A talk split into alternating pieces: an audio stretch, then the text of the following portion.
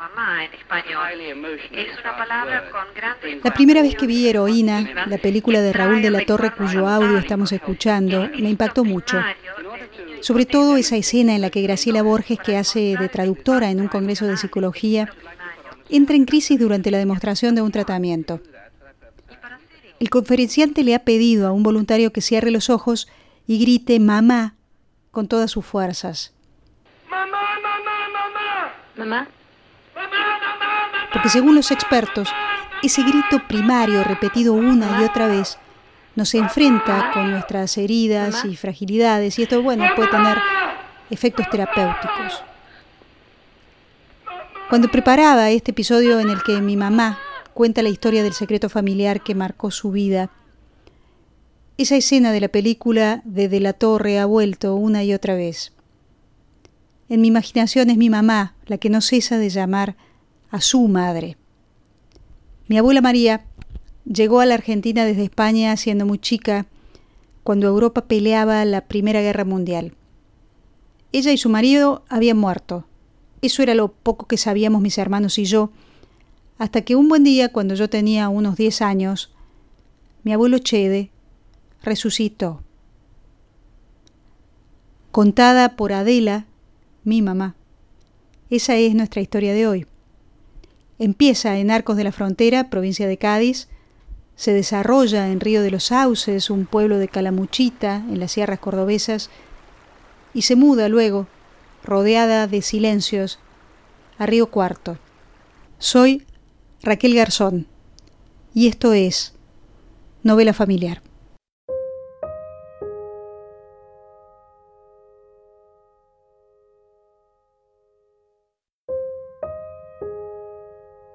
Familia de mamá había varios varones y la abuela y el abuelo habían resuelto que ellos no querían que sus hijos fueran a la guerra. Entonces resuelven tomar un barco y venirse a América. Mamá había nacido en 1905. Curra era la otra hermana mujer y María mamá mamá tenía nueve años y la otra era mayor, pero habrá tenido dos o tres años mayor. Estoy segura que fue con el ánimo de protegerlas.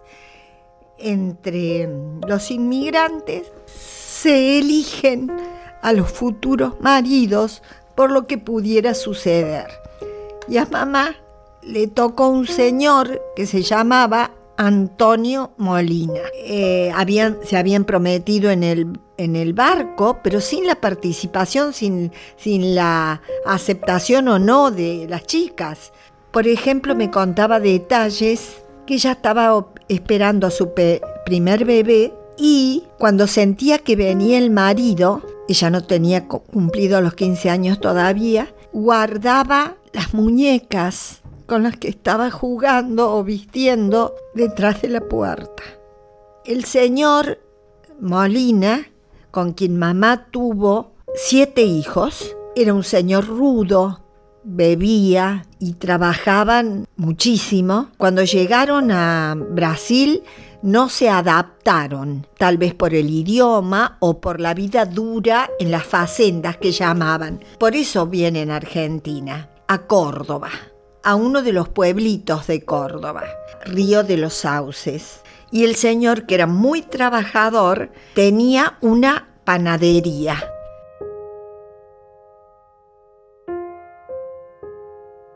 En el pueblo estaba la panadería, el negocio de ramos generales, la farmacia, la escuela y el médico. Los dueños del negocio de ramos generales eran gente venida del Líbano. Mamá y el hijo menor de esa familia árabe libanesa se enamoraron. Así nací yo.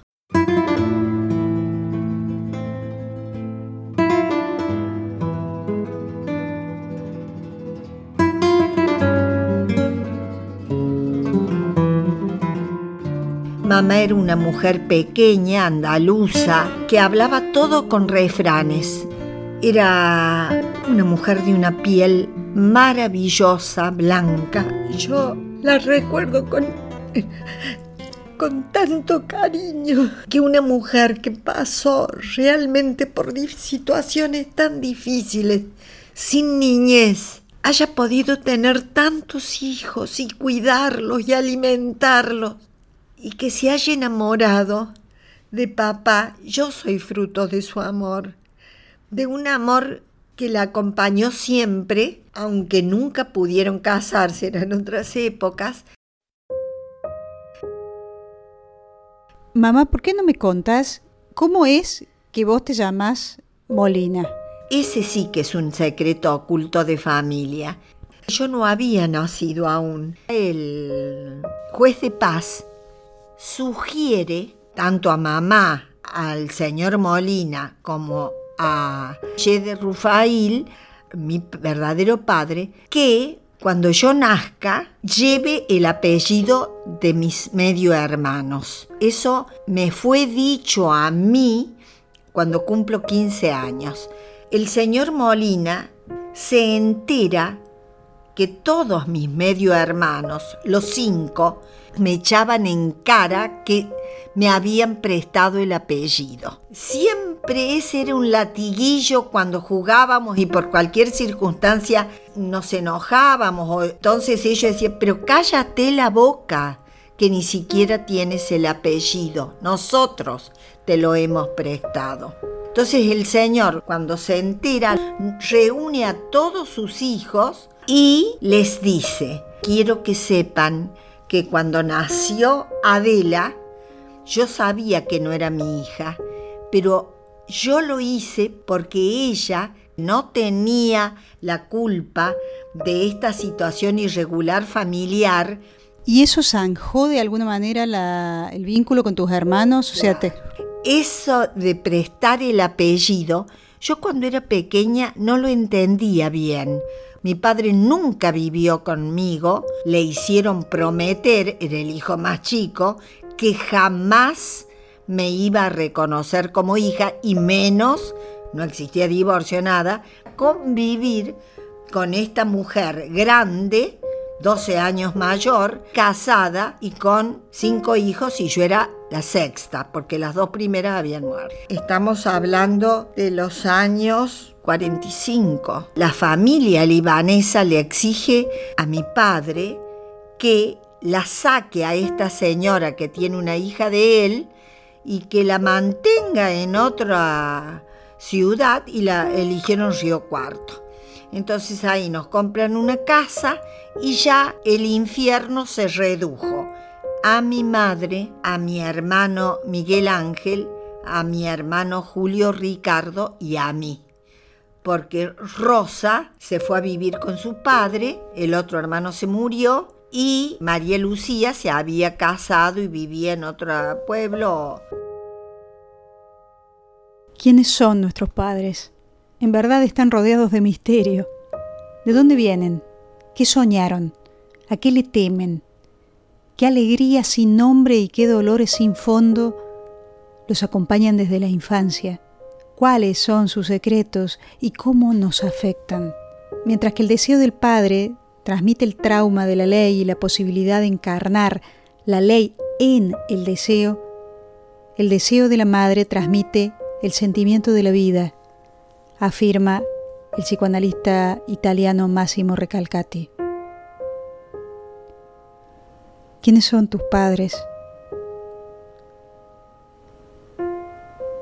¿Quiénes son tus padres? Todos los recuerdos que tengo son tristes. Yo creo haberte contado que, que mi mamá nunca me dio un beso. Lloraba tanto porque mamá me atacaba tanto, tanto, tanto. Y mis hermanos. Mi mamá me decía cosas horribles. Ya vas a ir a un orfanato porque si tú no le pides a la familia de tu padre que se haga cargo de ti, vas a ir a un orfanato. Yo tenía terror a los orfanatos. Y mira, me dediqué a los chicos. Cuando yo tengo 18 mm, años, el gobernador de la provincia de Córdoba, que era el doctor Zanichelli, es el que me ubica a mí en Dirección General de Menores. El destino hacía que yo estuviera a cargo de institutos donde había niños con problemas familiares. Y así que yo hice en esa época trabajo de asistencia social. Estaba a cargo del Instituto Pablo Pisurno que tenía una población de 500 alumnos que vivían ahí y 500 alumnos medio pupilos que se les llamaba. Yo era uno de esos chicos que había tenido muchísima suerte porque mi padre nunca me dejó, he ido a los mejores colegios, he estado en los mejores lugares, pero en secreto, porque yo tenía un secreto, que era que mi apellido me lo había puesto, cedido, regalado, un señor que sabía que no era mi padre, pero que era una persona de buenos sentimientos y no quería que el día que yo fuera al colegio dijeran que era una hija eh, bastarda, como se decía en esa época. Él quiso que yo tuviera, eh, figurar en la libreta de familia como que figuro. Yo era tan feliz en Río de los Sauces porque era chiquitita, hasta los cuatro años. Y después cuando fui a Río Cuarto, ya la cosa había cambiado. Era la niña cuando venía mi padre de visita, se me sentaba en la cabecera de la mesa, se me vestía con trajes franceses y unos juguetes maravillosos. Se iba mi padre, su visita se limitaba a un almuerzo, y dejaba los juguetes que después danzaban por el aire porque mis medio hermanos los ponían en fila y los ondeaban. Pobres, lo que tendrían que contar ellos en este momento, porque para ellos yo era la privilegiada. Me traían cajas de chocolatines. Eso siempre fue hasta los 15 años, que yo imagino esa parte de de diferencias que se hacían entre la hija de Don Che de Rufail y los hijos de María. Mami, ¿te puedo acelerar un poco en el tiempo y, preguntarte cómo fue que vos te peleaste con tu papá? O sea, porque la idea de esta de que cuando ya formas tu familia con papá y, y ya nacemos nosotros y después empezamos a crecer, el hecho de que para nosotros siempre hasta que resucitó estuvo muerto, tiene que haberse ocasionado en alguna pelea, ¿no? Era el año 1971. Mamá se enferma, ella nunca volvió a tener su esposo al lado porque mi padre venía a visitarla muy de vez en cuando y mamá fallece. Entonces recibe entre las coronas, las flores, una corona que decía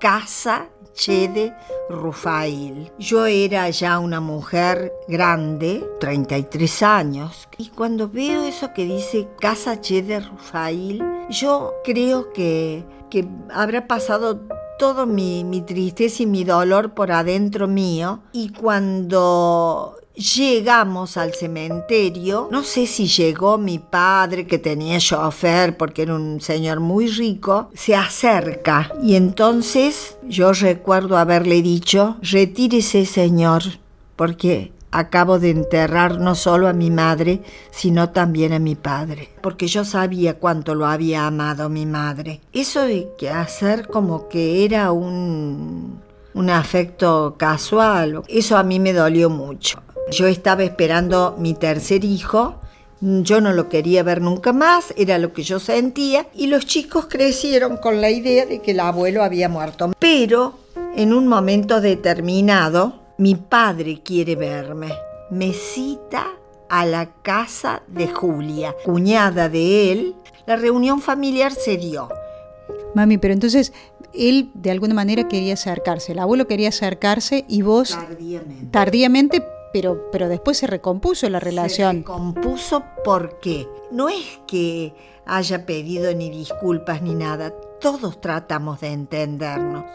Él, mi dolor que me había hecho tratarlo con tanta dureza, pero sin juzgar a nadie, ni a mi madre por todo el sufrimiento de todos los hijos, ni a mi padre por la época, por la imposición familiar. Pero hasta el momento del quiebre, digamos, ¿tú ¿vos te sentías querida por él? ¿Él era un tipo afectuoso? Mi padre quiso reconocerme muchas veces y el reconocimiento vino cuando yo cumplí 50 años y yo en algún momento tuve una libreta de identidad como Adela Rufail, pero yo ya había desarrollado mi carrera como docente y yo tuve que hacer una nueva gestión para llamarme Adela Molina y tener el documento como Adela Molina.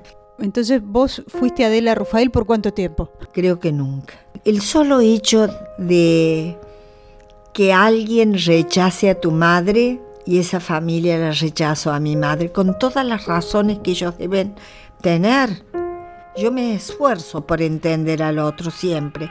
Mamá. Mamá era una mujer muy sufrida y veía en mí la representación de su error. Ella se enamora de mi padre. Toda la familia de ella pasó mucho tiempo para que la volvieran a hablar. Ella se quedó sola con ese amor pecaminoso con la hija y ella siempre vio en mí el pecado, lo que ella había hecho y lo lamentaba muchísimo. Pero un poco también recompusieron cuando vos formaste tu familia o no, con nosotros. Es que yo nunca tuve problemas con mamá, nunca tuve problemas de no quererla, de juzgarla, no, ella tenía problemas conmigo. Yo no siento que mamá me haya querido. ¿Mamá? ¡Mamá! Nunca nadie supo mi secreto. Cuando yo me caso con mi esposo, yo tengo 28 años y mi íntima amiga que vive aún en Río Cuarto me dice, pero ¿cómo Jamás me dijiste nada. ¿Cómo pudiste guardarte ese secreto? ¿Cómo hice para guardarlo? No sé. Mami, pero ¿qué sentías vos? Porque para guardar un secreto así, no confiárselo siquiera a la gente que tenías tan al lado como los amigos, ¿qué era? ¿Era miedo? ¿Era vergüenza? Con toda claridad temor a perder mis amigos. Yo imaginaba que a la gente de afuera le iba a caer mal y que no iban a querer estar conmigo. Mamá nunca fue a la escuela y tenía, siempre estaba enojada, pero cantaba. Yo creo que las canciones y la, música viene de ahí, todo, todas canciones españolas. Me hubiera gustado tanto que ella nos trabajara tanto y no se sacrificara los mejores guardapolvos, los más, los más blancos, siempre fueron los míos. ¿Y la, la, relación con tus hermanos después? Hoy están todos muertos. Yo tuve relación únicamente de afecto, a los otros les tenía miedo, además me han golpeado muy mucho, tanto mi madre como mis medio hermanos. Y el único ser que me cuidó cuando venía a visitarme era Rosa. Rosa siempre fue como si fuera mi mamá. ¿Tenías esa fantasía cuando eras chica que, en medio de todo esto que, era un secreto que vos no podías contar, podía ser que el secreto fuera otro, que, fuera la tía, tu, tu, mamá, que fuera Rosa, tu mamá? Yo la quería muchísimo a ella, pero yo me daba cuenta que ella no era mamá. Pero era como que quería entender por qué ella era de los cinco, la única que me quería. Pero algo que es importante que quiero que sepas, yo nunca tuve resentimiento. Yo los entiendo a ellos y los siempre que he ido a un psicólogo, a un psiquiatra para que me ayudara en la educación de ustedes, me decía, eh, eh, diga todo lo que siente de su madre, que fue una víctima Aún hoy, cuando algo sale bien o cuando soy muy feliz, le digo por vos, mamá, por vos y por mí.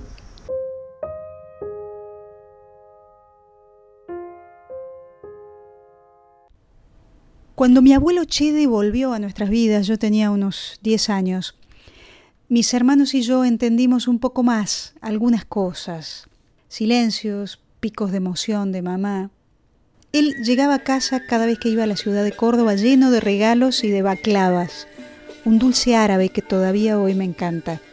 Conservo de él un viejo reloj automático que me regaló para un cumpleaños y una foto que nos muestra a los dos de perfil ya en mis veintes, en la presentación de uno de mis libros de poemas. Chede llegó engalanado como un novio a sentarse orgulloso en la primera fila. De mi abuela María, en Arcos de la Frontera, su pueblo, visité la casa en la que nació, esa que dejaron mis bisabuelos para venirse a América. Creo, y claro, esto ya es parte de la imaginación, y del deseo, ¿por qué no? Que mi amor por las coplas lo heredé de ella y cada vez que escucho cantar a Martirio, acompañada por su hijo Raúl en la guitarra, algo de esta historia que es la suya, la de María, la de Adela, mi madre, y la de todos nosotros, vuelve a crecer en la sangre. De aquella pena, la pena de pueblo chico, el secreto que acompañó a mi abuela, a mi madre, a sus hermanos, y que también se extendió sobre nosotros durante gran parte de nuestras vidas, de aquella pena, me digo, solo podemos curarnos cantando.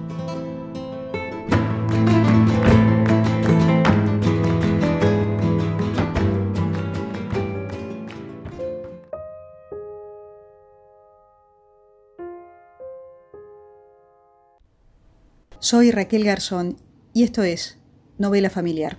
Cuando te hablen de amor y de ilusiones y te ofrezcan el sol y un cielo entero si te acuerdas de mí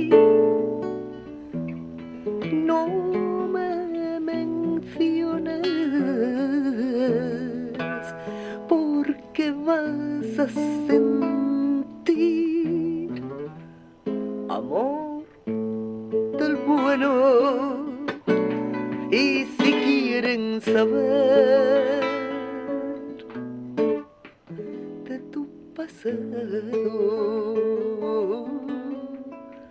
Es preciso decir